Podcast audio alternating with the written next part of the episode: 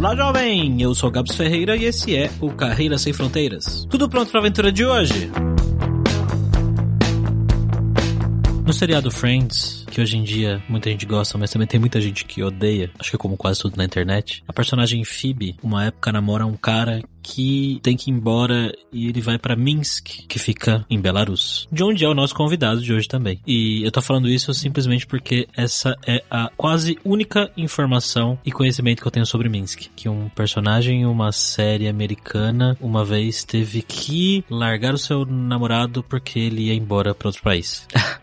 Mas tudo bem, porque o nosso convidado de hoje viveu por muito tempo nessa cidade e vai contar pra gente como é viver lá em Minsk e nesse país que tem tanta coisa diferente do Brasil, não é mesmo? Ele também contou um pouco sobre a situação tensa política que está acontecendo em Belarus nesse momento e que a empresa dele fez e está fazendo com os funcionários para tirá-los fora de perigo.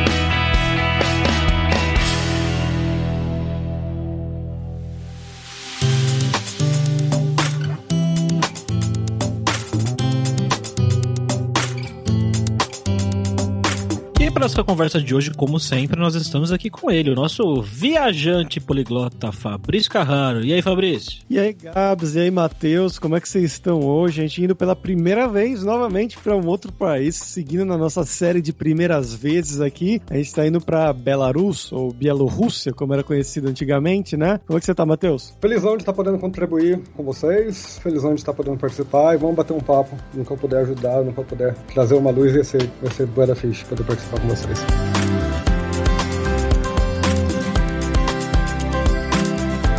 Como sempre, só o nosso jabazinho inicial aqui que o podcast Carreira Sem Fronteiras é oferecido pela Alura Língua, cursos online de idiomas, que eu, Fabrício Carraro, ajudei a desenvolver com métodos que eu utilizei e utilizo para aprender idiomas como francês, italiano, russo, polonês, grego, alemão e assim por diante. E lembre-se que o ouvinte do Carreira Sem Fronteiras tem 10% de desconto em todos os planos, para você estudar todos os níveis de inglês e espanhol com a gente pelo mesmo valor. Então vai lá em aluralingua.com.br barra promoção barra carreira e comece a estudar com a gente hoje mesmo.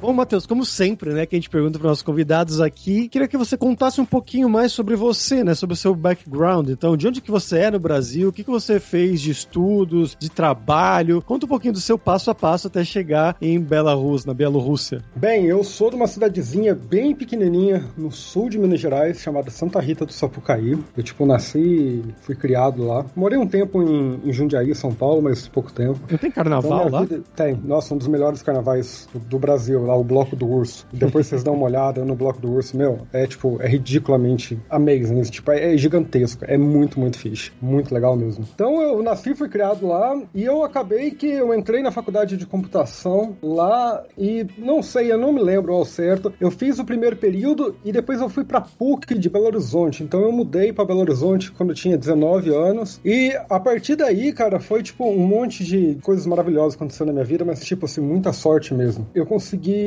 fazer parte do Microsoft Innovation Center, que é um, uma parte da Microsoft que pega, tipo, estudantes que, tipo, estão se destacando na academia e que gostam de discutir tecnologia, apresentar tecnologia para os outros estudantes, etc. E eu me encaixava no perfil certinho. Eu consegui fazer parte disso e foi, tipo, muito, muito legal, porque abriu muita porta. Eu, tipo, consegui fazer um monte de palestra num monte de lugar, conhecer muita gente boa. Abriu muito, muito, muito minha cabeça. Foi muito fixe esse tempo. Como todo, tipo, tem, enfim, eu saí da Microsoft Microsoft. Eu fui para São Paulo para virar desenvolvedor iOS, mas tinha alguma coisa em mim que não deixava eu me sentir realizado com aquilo. E depois disso eu consegui uma oportunidade para trabalhar tipo em games, que era tipo meu sonho, sabe, minha realização pessoal. Por muita sorte, eu entrei numa empresa que era relativamente muito pequena. A gente trabalhava num, num, porão, basicamente. Não é um porão, mas é tipo como se fosse um porão. A parte de baixo da casa era ventilada, era tudo certinho, bonitinho, mas era tipo debaixo da casa do dono da empresa. Mas a gente estava fazendo uns projetos muito fixe, muito legal mesmo, uns projetos muito grandes. Então eu consegui trabalhar com um projeto para Cartoon Network, eu consegui trabalhar com um projeto que foi para Steam, e eu trabalhei com Banner Saga, sabe, que era tipo um dos jogos indies mais fenomenais que já foram criados. É, tipo, sensacional. O jogo ganhou um BAFTA. Meu, é maravilhoso. Quem tiver oportunidade, joga porque é sensacional. Desculpa, e qual é o nome? The Banner Saga. Banner Saga, ok. Yeah. Meu, a partir disso, aí foi, tipo, o turning point da minha vida mesmo. Porque depois que eu coloquei isso no LinkedIn, eu já não ia mais atrás das empresas, mas as empresas iam atrás de mim. No começo foi empresa do Brasil. E, tipo, eu tava de boa no lugar que eu tava trabalhando. Eu, tipo, não aceitei nenhuma proposta, mas aí veio a Miniclip Portugal pra falar comigo. E aí, cara, foi, tipo, do começo, quando eu comecei a fazer games, tipo, todo o trabalho que eu tinha feito foi para ser valioso para as empresas europeias ou norte-americanas, no caso. E aí, quando eu recebi a call da Miniclip Portugal falando, Matheus, tipo, a sua experiência, o seu skill set é realmente o que a gente precisa para cá, tipo, você tá afim de fazer uma entrevista e, e prosseguir com isso, foi o dia que eu sentei e falei, ufa, eu consegui. Foi o dia que eu falei, pô, consegui, tipo, ser valioso para uma empresa de fora. E aí eu fui, cara, deu tudo certo, fiz o teste, fiz as entrevistas, tipo, rolou uma química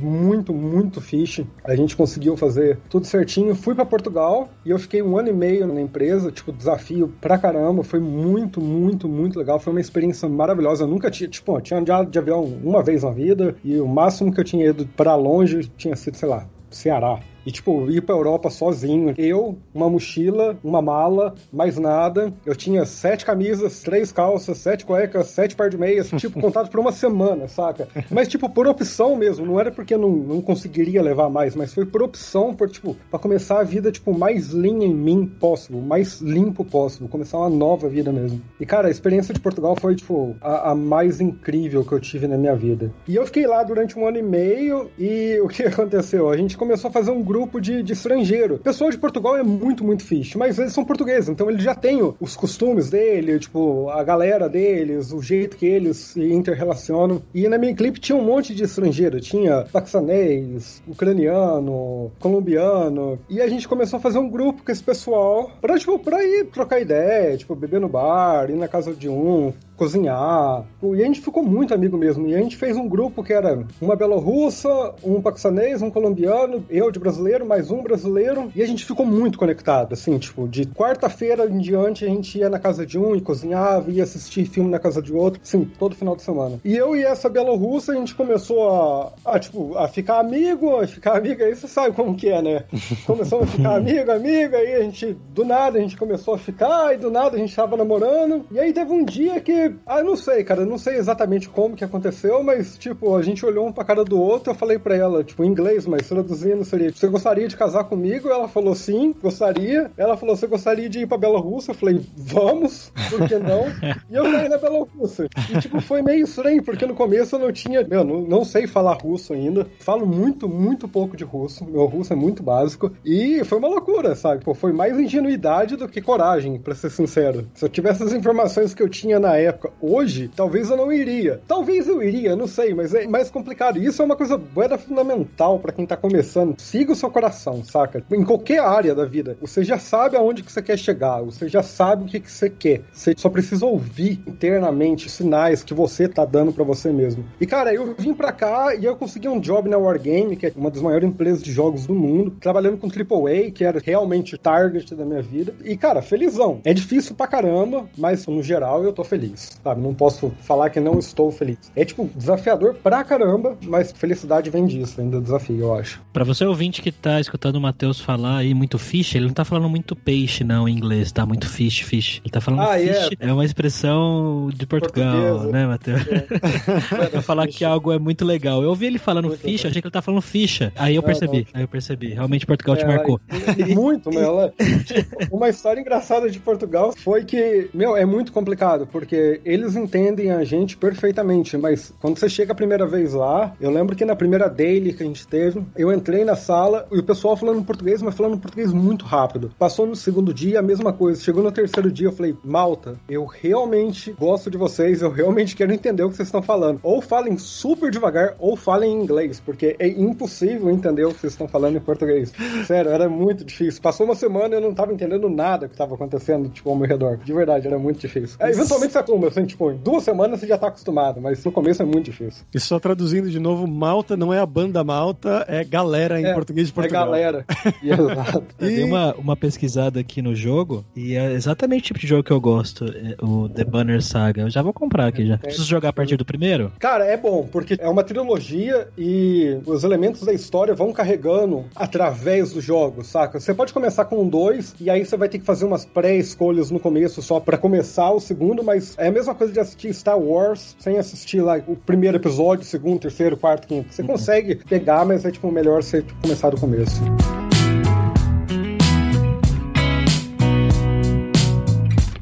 Como é que foi, cara, essa ida pra Bielorrússia? Que cidade que você tá aí? Eu tô E- em Minsk. Ah, você tá em Minsk agora, Eu né? tô em Minsk. É, tipo, aqui na Bielorrússia a gente tem muito, muito, muita empresa de TI, porque eles têm um lance chamado IT Park. E as empresas de TI pagam basicamente nenhum. É muito pouco, é muito pouco imposto é relacionado. São, acho que 8% de imposto. Então é gigantesco o mercado de trabalho em, em TI aqui. E também é uma herança da, da União Soviética, porque no Estado Soviético, Minsk, tipo, ele tentou muito colocar, tipo, Minsk como uma capital de engenharia. Então tinha, os computadores soviéticos eram feitos aqui, há um monte de, de, de faculdade de engenharia, de matemática, de química. Então era um polo de ciência, de engenharia Minsk. E isso ficou residual da União Soviética. Então Minsk tem ótimas universidades, ótimos campos de pesquisa e um imposto muito baixo. Então o IT, o campo de TI aqui é realmente gigantesco. Tem muita, muita empresa. Tipo, os salários são ótimos e como você paga muito pouco imposto, fica muito alto, assim, mas muito alto o salário. E aí eu vim pra Minsk, que, tipo, fora de Minsk não tem muito IT. Tem algumas cidades lá, tipo Brest, que tem alguma coisa, mas basicamente a Bielorrússia, se você quer participar em tecnologia, é Minsk. Você já se casou afinal ou não? Eu casei, casei, tipo, papel passado e tudo. Tipo, ano passado, agora, vai fazer um ano agora em 12 de outubro. Que é o tempo que Bom. você tá em Minsk também? Eu vim pra cá um, dois meses antes. Tipo, eu vim pra cá e a gente, eu e ela, a gente nunca ligou muito pra esse negócio de casar na igreja, ou papel, etc, etc. Então a gente tava levando, tipo, vida de casado e pra gente a gente tava casado. Só que aí surgiu o ponto, tipo, ah, eu vim pra cá e eu não tenho visa aqui, então eu tenho que casar no papel. Então foi o único motivo que a gente casou no papel mesmo, foi pra mim conseguir o visa de morador relacionado com uma pessoa da Bielorrússia, porque senão eu ia ter que fazer pela Wargame, e aí eu ia ficar condicionado ao meu emprego, à minha estadia na Bielorrússia. Então a gente decidiu casar de papel por causa disso. Mas eu vim 1 de agosto, então faz um ano que eu tô aqui, mas eu casei em 12 de outubro. Ah, Olha, eu lembro as datas, cara. Olha que. eu não acredito, mano. Eu, eu vou ter que mandar isso pra ela. Ela, tipo, ela não Legal. fala português, mas Ela é, fala tipo, português? Muito pouco. É tipo, é bonitinho, mas muito pouco.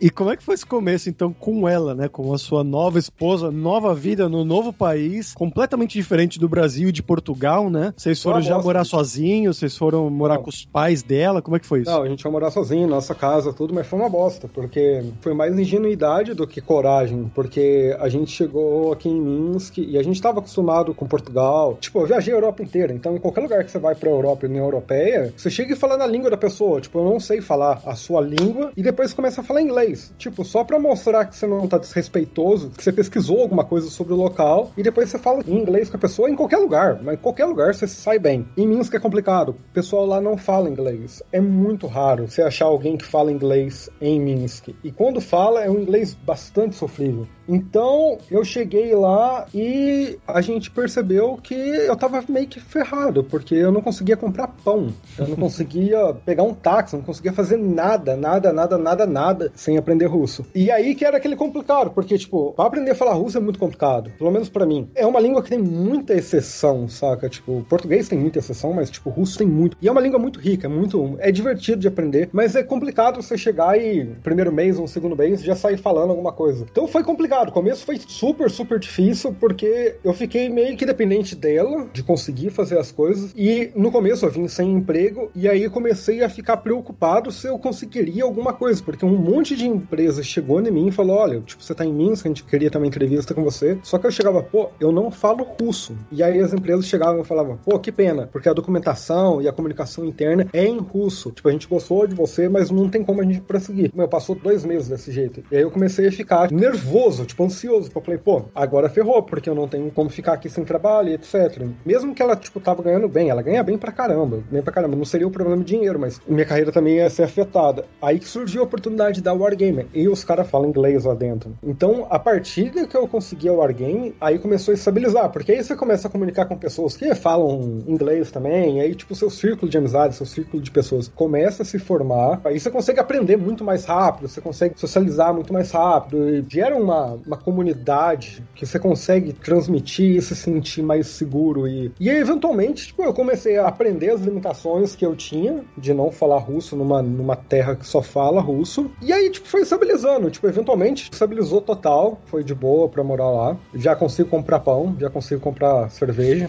tipo, cerveja foi a primeira coisa que eu aprendi. Pajalsa do Vá, é, Pajalsa do Vá, Piva, Bolshoi.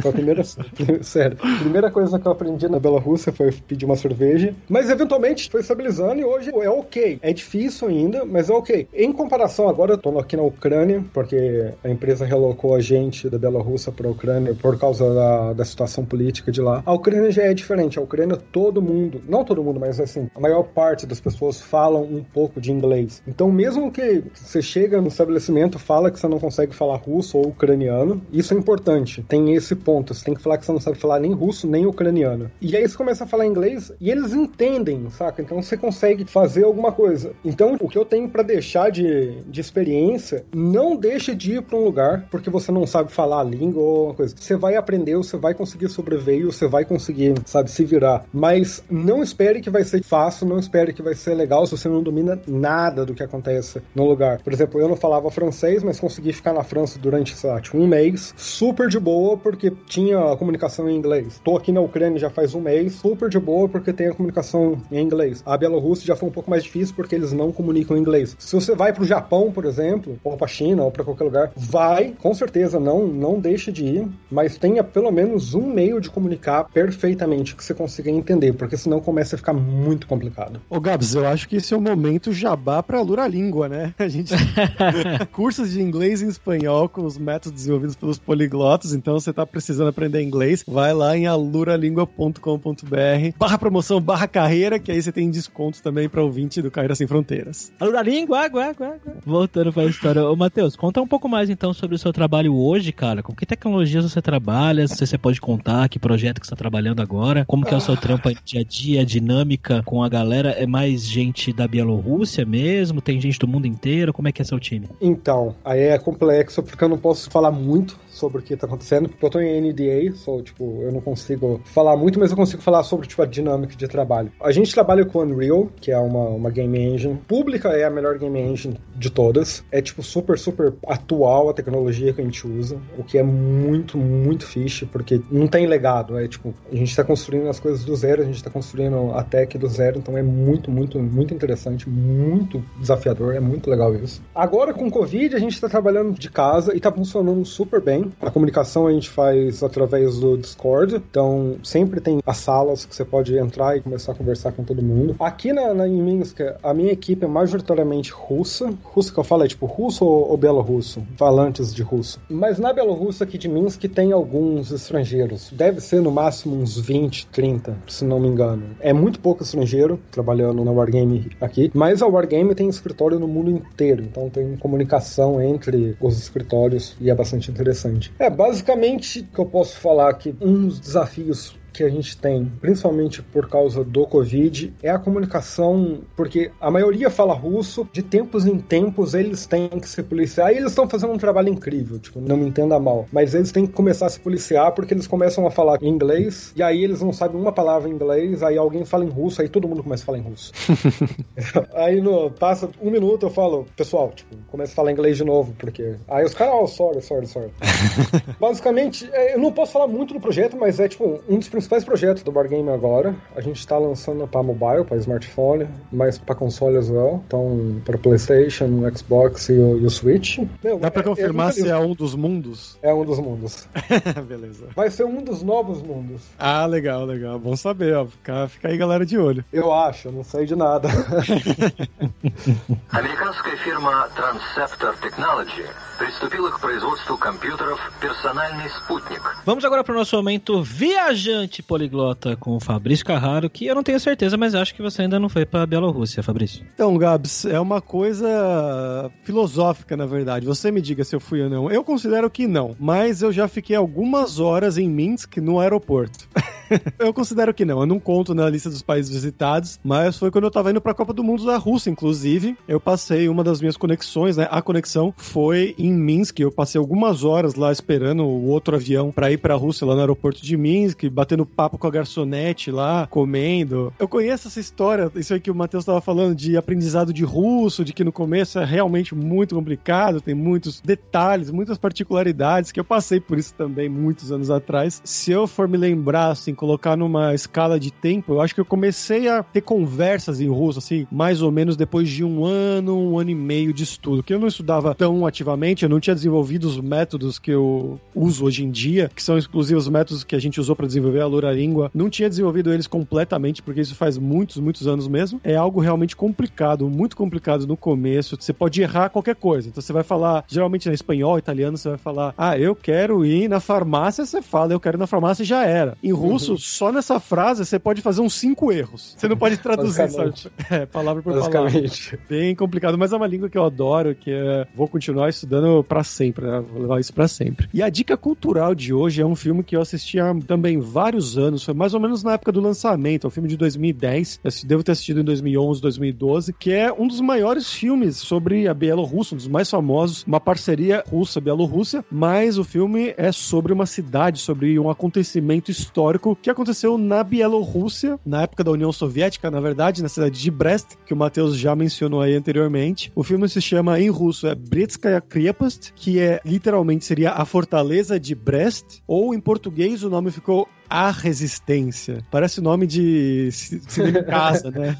é, exato. Nome de tela quente. E é um filme sobre a Segunda Guerra, sobre a Operação Barbarossa, né? Que os nazistas, os alemães, foram invadir a Rússia e eles passaram ali pela Bielorrússia também. Na cidade de Brest tinha uma fortaleza, que era um ponto de defesa ali em 41, para um dos primeiros pontos de defesa contra o exército alemão, o exército nazista, e conta a história dessas pessoas, esses soldados que estavam ali defendendo essa fortaleza de Brest, que era um dos primeiros pontos ali da União Soviética para proteger o resto da União Soviética. E é uma história, é um filmaço, na verdade. Você vai olhar até a nota no IMDb, tá com 7.5, que para um filme bielorrusso, né, um filme estrangeiro, é um notão, é um, realmente uma boa nota. E para quem gosta de filmes de guerra, uma ótima pedida aí. E agora eu vou deixar pro Matheus para você dar as dicas culturais, coisas que você gosta de fazer na Bielorrússia, cara. Cara, Bielorrússia é bonito demais. Eles têm um conceito que eles chamam de dacha, que tipo seria casa de, de campo. São umas casas afastadas da cidade. E você tem Minsk, que é um núcleo duro. É tipo é uma cidade relativamente pequena, tamanho de Belo Horizonte, lá 2 milhões de habitantes. Mas no entorno você tem bastante floresta, bastante campos, bastante natureza mesmo. E eles têm essas casinhas de campo que, que formam pequenas comunidades. E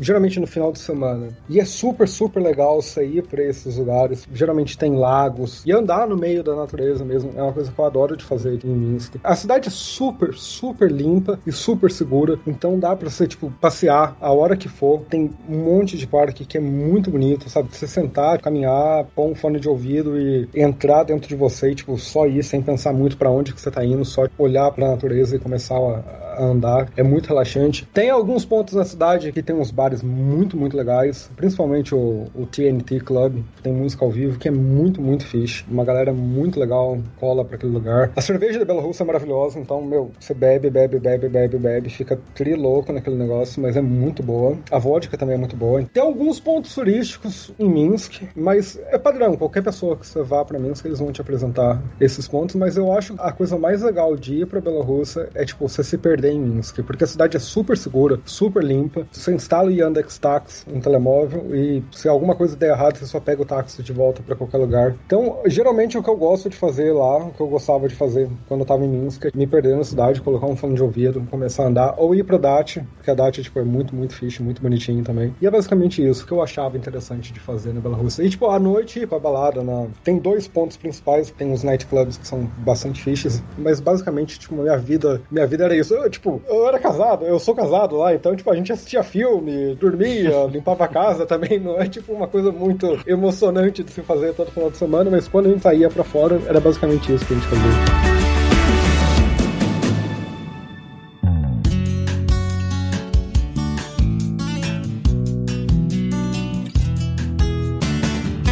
Você falou também que você fez, bom, você tem o seu pessoal do trabalho que você começou a construir com meio que uma comunidade aí, e imagino que também os amigos dela e tudo mais. Então, como que é essa questão atualmente, né? Quem são seus amigos? Eles são estrangeiros? Você tem amigos, amigos bielorrussos ou ainda hum, não? Eu tenho uma, uma pessoa aqui que eu posso considerar amigo, mas a dinâmica de relacionamento do povo daqui é muito diferente da dinâmica de relacionamento do povo da União Europeia. Principalmente, você já começa a sair de França para a esquerda, França, Espanha, Portugal. O pessoal é basicamente que nem brasileiro, sabe? Tipo, o brasileiro é muito mais. Espanhol é mais ou menos igual ao brasileiro, tipo, na abertura. Português um pouco menor, francês um pouco menos ainda. Mas eles são, sabe? Você consegue, tipo, gerar mais empatia e você consegue gerar mais comunicação, comunicação mais profunda. O povo daqui, não é que eles não gostem de você ou que eles são frios, mas eles têm uma dinâmica de relacionamento que é muito diferente. Então, para você criar uma comunicação mais profunda e você criar uma empatia empatia, você criar um laço mais profundo, é muito mais complicado e é muito mais difícil, entendeu? Então, tem uma pessoa que eu tenho uma profundidade na amizade um pouco maior, mas é mais colega de trabalho, é mais, sabe, pessoas que eu conheço, eu não posso considerar amigos de verdade, mas é aquela coisa, mano, é outro lugar do mundo, é outra dinâmica e você tem que se adaptar àquilo, não achar que é uma coisa ruim, mas, sabe, realmente se adaptar ao que está acontecendo. No começo eu senti muita falta, para ser sincero. No começo era uma coisa que era muito. que me doeu, para ser sincero, muito. Porque eu sempre fui uma pessoa que gostava, gosta de ter um monte de gente perto, ou de comunicar, de trocar ideia. E aqui é muito mais difícil de se atingir esse ponto. Mas, como tudo na vida se acostuma, tem um lado positivo também, tem um lado bom de tudo. Então, hoje eu consigo me divertir muito mais, consigo sentir muito mais prazer em estar mais isolado, mais quieto, mais solitário do que eu tinha há um tempo atrás em Portugal, por exemplo. Que em Portugal eu sempre estava com alguém. São dinâmicas diferentes, não posso considerar que é melhor ou pior. Para mim, é uma coisa que no começo eu senti falta, mas hoje eu, eu me acostumei e eu acho super de boa. É uma dinâmica bastante diferente. Uma curiosidade que eu não sei nem se vale para entrar no programa, mas fiquei lembrando aqui agora. Eu tenho um amigo, ele trabalha no leste europeu com. Ele é meio que o hit, o conselheiro amoroso, sabe? Ele é, tem um serviço que ajuda pessoas que querem ir conhecer esses países do leste europeu, homens, uhum. e conhecer garotas locais. E ele meio que faz o serviço de ajuda cultural. Então, ó, aqui funciona desse jeito, as uhum. meninas esperam que você se comporte dessa maneira. Coisas nesse sentido, mais ou menos. Que legal. E aí ele faz esse serviço geralmente entre Ucrânia, Rússia e Belarus, né? Bielorrússia. Uhum. E ele tava comentando, eu assisti um vídeo dele um tempo atrás, e ele falou que na Rússia é uma coisa geralmente mais cosmopolita, então seria um approach, né? Se for fazendo essa coisa do chaveco, de ir numa balada, conhecer pessoas novas, seria uma coisa mais cosmopolita, como seria na maioria dos lugares, das capitais do mundo. Na Ucrânia, pelo menos onde ele mora, né, que é a parte de Odessa, seria algo um pouco mais posh, assim, algo como é, nariz empinado, pessoal mais riquinho, que uhum. quer se mostrar, que quer coisas mais caras, né? Seria como o rei do camarote em São Paulo, algo mais ou menos assim.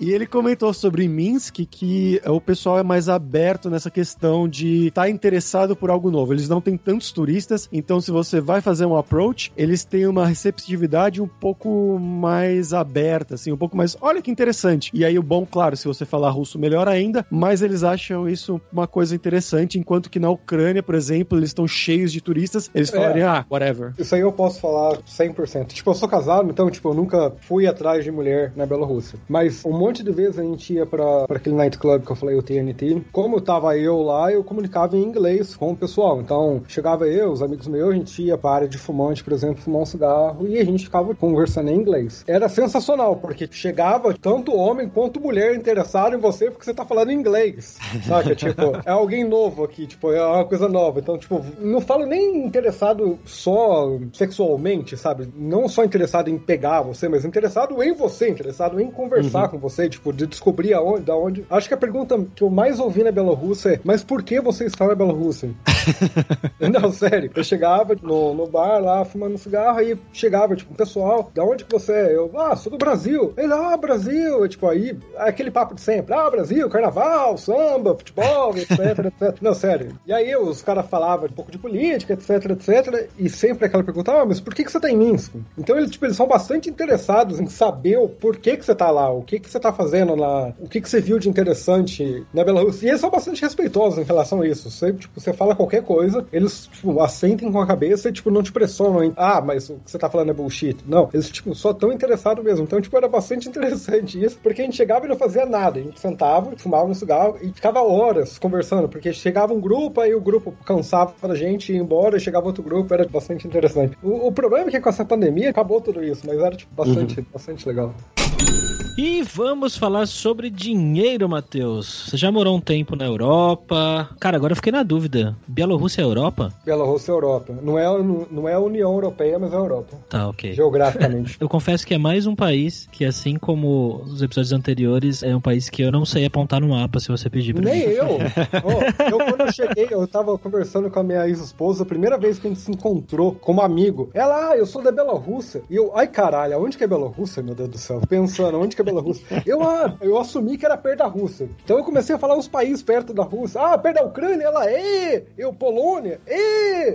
Eu, ah, então eu sei onde que é Bielorrússia. Cheguei e fui no banheiro, oh, pedi pra ela, oh, dá licença, preciso ir no banheiro. Fui no Google Maps, achei a porcaria da Bielorrússia. Falei, ah, é aqui. Eu não sabia também, não. Queria que você contasse pra gente como que é a relação aí do custo de vida, né? Pegando o que você ganha e comparando mais ou menos com o que você ganhava aqui no Brasil. É, é caro morar? É caro tomar cerveja? É caro sair pra comer fora? Como que é essa relação aí da grana e o que você ganha comparado com o que era no Brasil e em outros países aí da Europa? Ah, cara, no Brasil é ridículo. Tipo, adoro o Brasil, eu tenho orgulho de ser brasileiro e tudo. Então, com, com muito cuidado que eu tô falando, mas é, tipo, a indústria do Brasil, tipo, é ridículo. É, tipo, é muito mal pago e, tipo, a gente faz um serviço formidável, sério. Tipo, eu tenho colegas, sabe, ucranianos, colegas portugueses, colegas franceses, colegas de toda a Europa, colegas americanos. E, cara, brasileiro faz um serviço maravilhosamente bem. Qualquer lugar que você vai, tem um brasileiro, o povo realmente gosta do trabalho brasileiro, porque tipo, a gente dá muito sangue e é muito, é muito nítido o quanto que a gente trabalha. E no Brasil paga muito pouco. Muito, muito, muito, muito pouco. Eu, eu lembro que no Brasil eu ganhava uma grana que era relativamente ok. Eu tava, tipo, ok no Brasil, mas comparado com a Europa, tipo, era muito pouco. Muito pouco mesmo. Portugal paga pouco. Na verdade, Portugal paga pouco. Tipo, um custo de vida altíssimo, altíssimo. Morar em, em Portugal é extremamente caro. Extremamente caro. Eu lembro que eu aluguei um apartamento em, em São Marcos, que é subúrbio de Lisboa, nem era na Grande Lisboa, e o apartamento custava tipo 800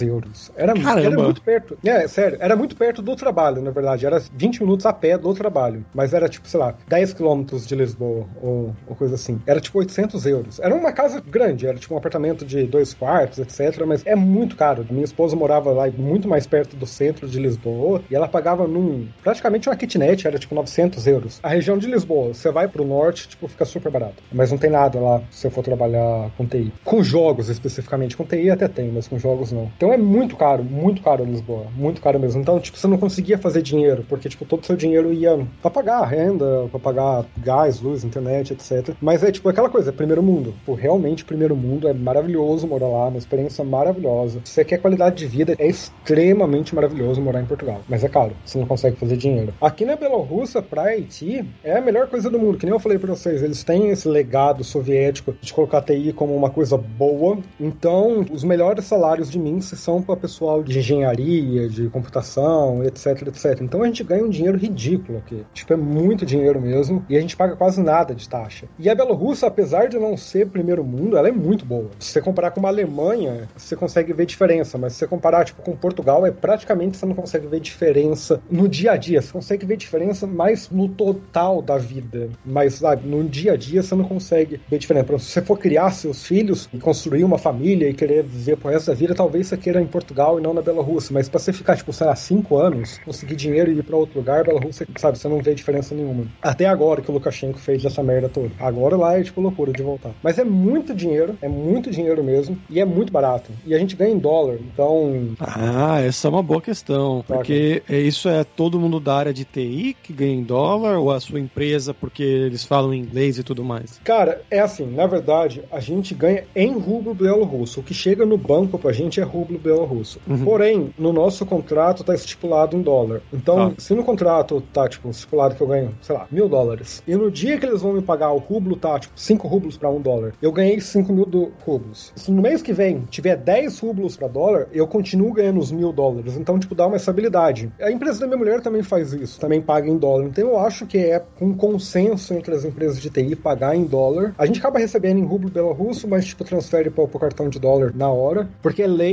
você não pode pagar em moeda estrangeira, mas no contrato tá como moeda estrangeira. Mas, tipo, as taxas são muito baixas, muito, muito baixas. Os caras adoram, adoram, tipo, a Bielorrússia em si adora burocracia, mas eles são tanto eficientes na burocracia deles. Você tem que preencher 200 papéis para conseguir o visto, etc, etc, mas você consegue fazer isso em, tipo, um, ou dois dias no máximo, entendeu? Então tem muita burocracia, mas é uma burocracia muito eficiente, o que é, tipo, quase paradoxal, mas aí eu fiquei espantado. É muita burocracia, mas eles são tão rápidos e tão eficientes para resolver a burocracia que funciona. Mas a empresa cuida tudo disso para mim, então eu, para falar a verdade, eu não sei nem muito bem quanto. Eu sei quanto que eu recebo líquido, eu não sei nem quanto que eu recebo bruto, e no final do mês tá na minha conta, sabe, tipo, descontados os impostos já, etc. Mas os impostos são muito baratos, e tipo, dá pra você fazer uma grana formidável aqui.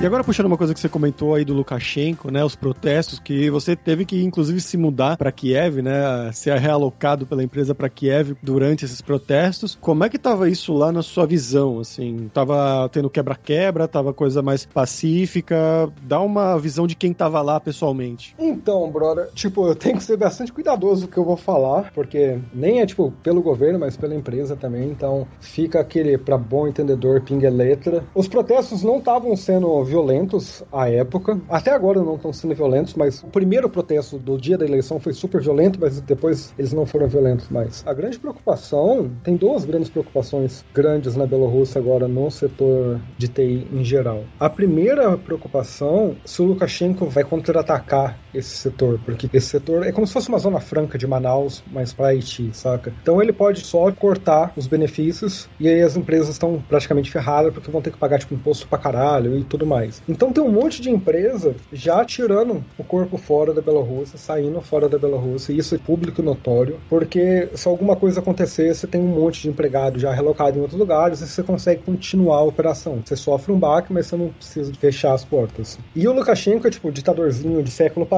tipo, acontece qualquer coisa, eles cortam a internet. Não, sério, tipo, acontece qualquer coisa, eles cortam a internet. Tipo, é, é fato agora que final de semana a internet não vai funcionar e durante a semana a internet sempre dá uns picos. E para empresas de TI sem internet, tipo, é, não, não faz sentido. A gente precisa de internet para conseguir fazer os processos ficar streamlined, para continuar o, a empresa a funcionar, mesmo que não a todo vapor, mas num ritmo que consiga ser produtivo para a empresa no geral, porque a gente tem que tipo entregar o jogo pro jogador, a outra empresa tem que entregar o produto pro cliente, etc. Mas para conseguir fazer isso, a gente tá relocando para outros escritórios que não tem, sabe, tipo, aqui na Ucrânia não tá contando nada, tá todo mundo de boa, todo mundo clima festivo e etc. Então, então relocando uma, uma parte da empresa mais por causa do, dos cortes de internet da Bielorrússia do que, do que outra coisa. Eu, pessoalmente, eu pedi para sair da Bielorrússia durante um tempo, porque eu não falo russo o suficiente para caso aconteça alguma merda, eu me explicar, saca? Tipo, é basicamente, meu, se eu estiver andando na rua e a polícia parar eu, eu tô ferrado. Eu vou ter que cair na delegacia e aí até explicar que focinho de porco não é tomada, é uma loucura. Então eu tinha a oportunidade de fazer relocação, eu cheguei e falei pra empresa que eu queria relocar, porque, tipo, me sentia muito mais seguro estando aqui em Kiev. Por que não? Ficar naquele vai, não vai da Bielorrússia. Então eu tô aqui há três semanas, vou ficar até o final do mês. E a gente está acompanhando todo dia, para falar a verdade, quais são os, os, desenvolvimentos da situação da Bielorrússia, porque agora está basicamente num, num stalemate, por causa que o, o Lukashenko está pressionando, mas a oposição também está muito forte. Então, estamos esperando para ver o que, que, vai acontecer realmente no, no futuro, para ver se a gente consegue voltar para a Bielorrússia, se a gente vai ter que ficar aqui na Ucrânia, por quanto tempo a gente vai ficar aqui na Ucrânia, ou se a gente vai para outros países. Tá uma incógnita, mas está para todo mundo. Então, eu realmente realmente não sei. Eu queria saber, se eu, tipo, se eu pudesse saber o que, que ia acontecer, ia melhorar minha vida assim 200%. Mas agora é só, só o tempo que vai realmente dizer o que, que vai acontecer. E a gente tá aqui, mas na Ucrânia tá tudo de boa, tá tudo perfeito. Parece que nada tá acontecendo. Para mim, pelo menos, que sou tipo um estrangeiro, já sou estrangeiro, já sou de outro país, para mim é tipo meio que tô em outro país. Tipo, who cares? Não tem muita diferença, saca? Eu não entendo o que eu tô falando. Tipo, eu sinto profundamente pelos belorussos. Minha esposa é belorrussa, minha sogra é belorrussa, a irmã da minha, da minha esposa é belorrussa, minha fami a família dela, no caso, a minha família também, é, é belorrussa. Então eu sinto profundamente por eles. Mas estou falando do fato que, por exemplo, tem um monte de colega meu que é belorrusso aqui, os caras tiveram que relocar, e eles sentem profundamente falta de casa, eles sentem profundamente que eles não estão fazendo o papel deles de estar nos protestos, etc. Para mim é mais ou menos assim, tipo, ah, saí, mas estou em outro país, mas eu já estava em outro país ah, na Bielorrússia, já estava em outro país em Portugal, já estava em outro país na França. Não tem aquela carga emotiva que tem pros belorussos aqui. Okay, Bom, Matheus, então agora é hora do perrengue que a gente pede pros nossos convidados contarem histórias engraçadas, gafes, micos, coisas que tem acontecido com você nesse tempo aí fora do país. Ah, mano. Vou contar uma parada que aconteceu aqui na Bielorrússia, porque acho que foi a coisa mais ridícula que eu passei na minha vida. Eu tava felizão de ter vindo aqui pra Bielorrússia e eu não conhecia minha sogra ainda face a face. Gente tinha conversado por Skype, etc., mas não face a face. Então eu cheguei aqui na Bielorrússia, ela foi me pegar no aeroporto, etc., todo, a gente foi pra casa. Passou uns dois dias, a gente foi andar nesses parques pra me conhecer Minsk, etc, etc. Rua, em russo, é Ulitsa. E eu não sabia. Então é tipo, imagina que você mora na rua Leopoldo. Você ia morar na, tipo, Leopoldo e Ulitsa. E eu não sabia, eu pensei que era o nome da, da rua, era Chernikovka, é Ulitsa Chernikovka. Conversando com a minha sogra, ela falou, ah, mas vocês já sabem onde que você vai morar aqui. E tinha um, um grupo de russo com a gente, tinha um grupo de belorrusso, de falantes de russo com a gente, minha esposa, ela, acho que a tia dela, etc. E eu todo orgulhoso, assim, mas tipo, estufei o peito, mas sabe aquele ô babaca que acha que sabe alguma coisa? Estufei o peito, assim, mas fiz todo mundo olhar pra mim. E ela falou, e eu falei, claro que eu sei onde eu moro. Ela, onde que você mora? Eu moro na Ulitsa. É mais ou menos eu, tipo, eu falando, ah, moro na rua. e, tipo, todo mundo olhando pra minha cara assim, tipo, perguntando, o quê? Eu? Ulitsa? Olha, o povo, o quê? Eu? Ulitsa, it's not... E, e falando, não é, não é desse jeito que pronuncia. E, tipo, todo mundo olhando um pra cara do outro, assim, tipo, não entendendo o que eu, o que eu tava querendo dizer. Imagina um, alguém de fora falando pra você, ah, moro na rua. Rua. Não é rua que pronuncia? Rua. Aí minha, a minha esposa olhou pra mim, Matheus, Yulitz é rua. Eu, exatamente, é aí que eu moro. Aí ela, não, é rua, street, street. Aí Eu, ai, caramba. Aí todo mundo olhando pra mim, rindo da minha cara já. E tipo, se tivesse um buraco, eu, eu tinha me afundado no buraco, porque eu comecei a olhar pra todo mundo, assim. E o mais cômico foi porque eu tava, tipo, mó ciente que eu sabia duas palavras em russo, então eu tava mó orgulhoso de mim mesmo. E, tipo, falando que eu morava na rua pro pessoal, tipo, e o pessoal, assim, olhando pra minha cara e falando, nitidamente pensando, aonde foi que essa menina arranjou esse cara?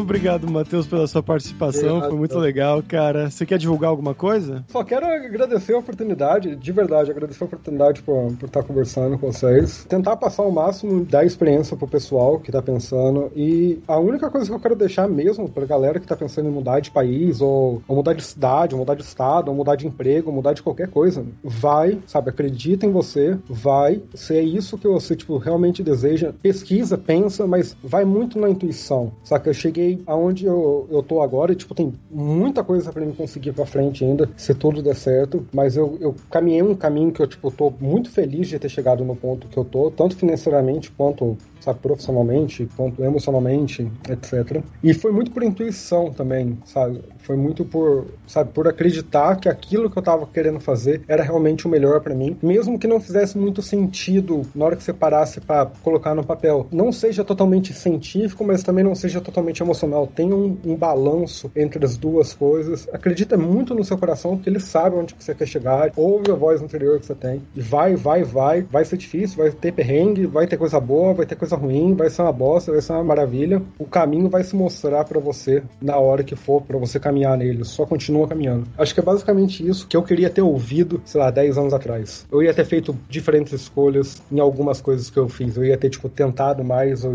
sabe, desafiado mais. o mundo do que eu, do que o desafio. O mundo que eu falo assim, tipo, as possibilidades que me ofereceram no passado. Mas super feliz por onde eu tô, super feliz por ter caminhado até aqui e continuar caminhando. E obrigado demais por essa conversa, foi super legal trocar ideia com vocês.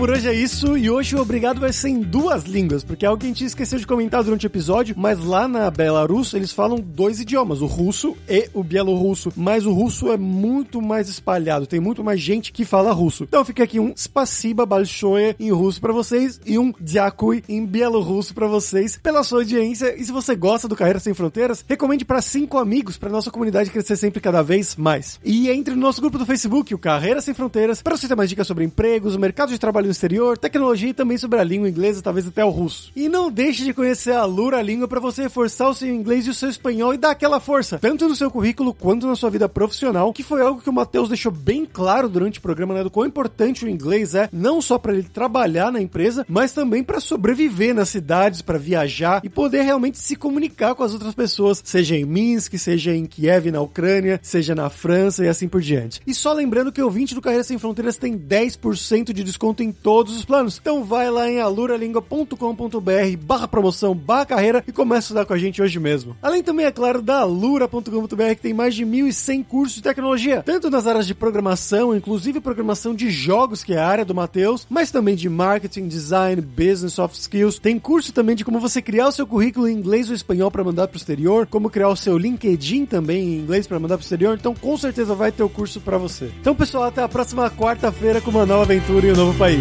Tchau, tchau.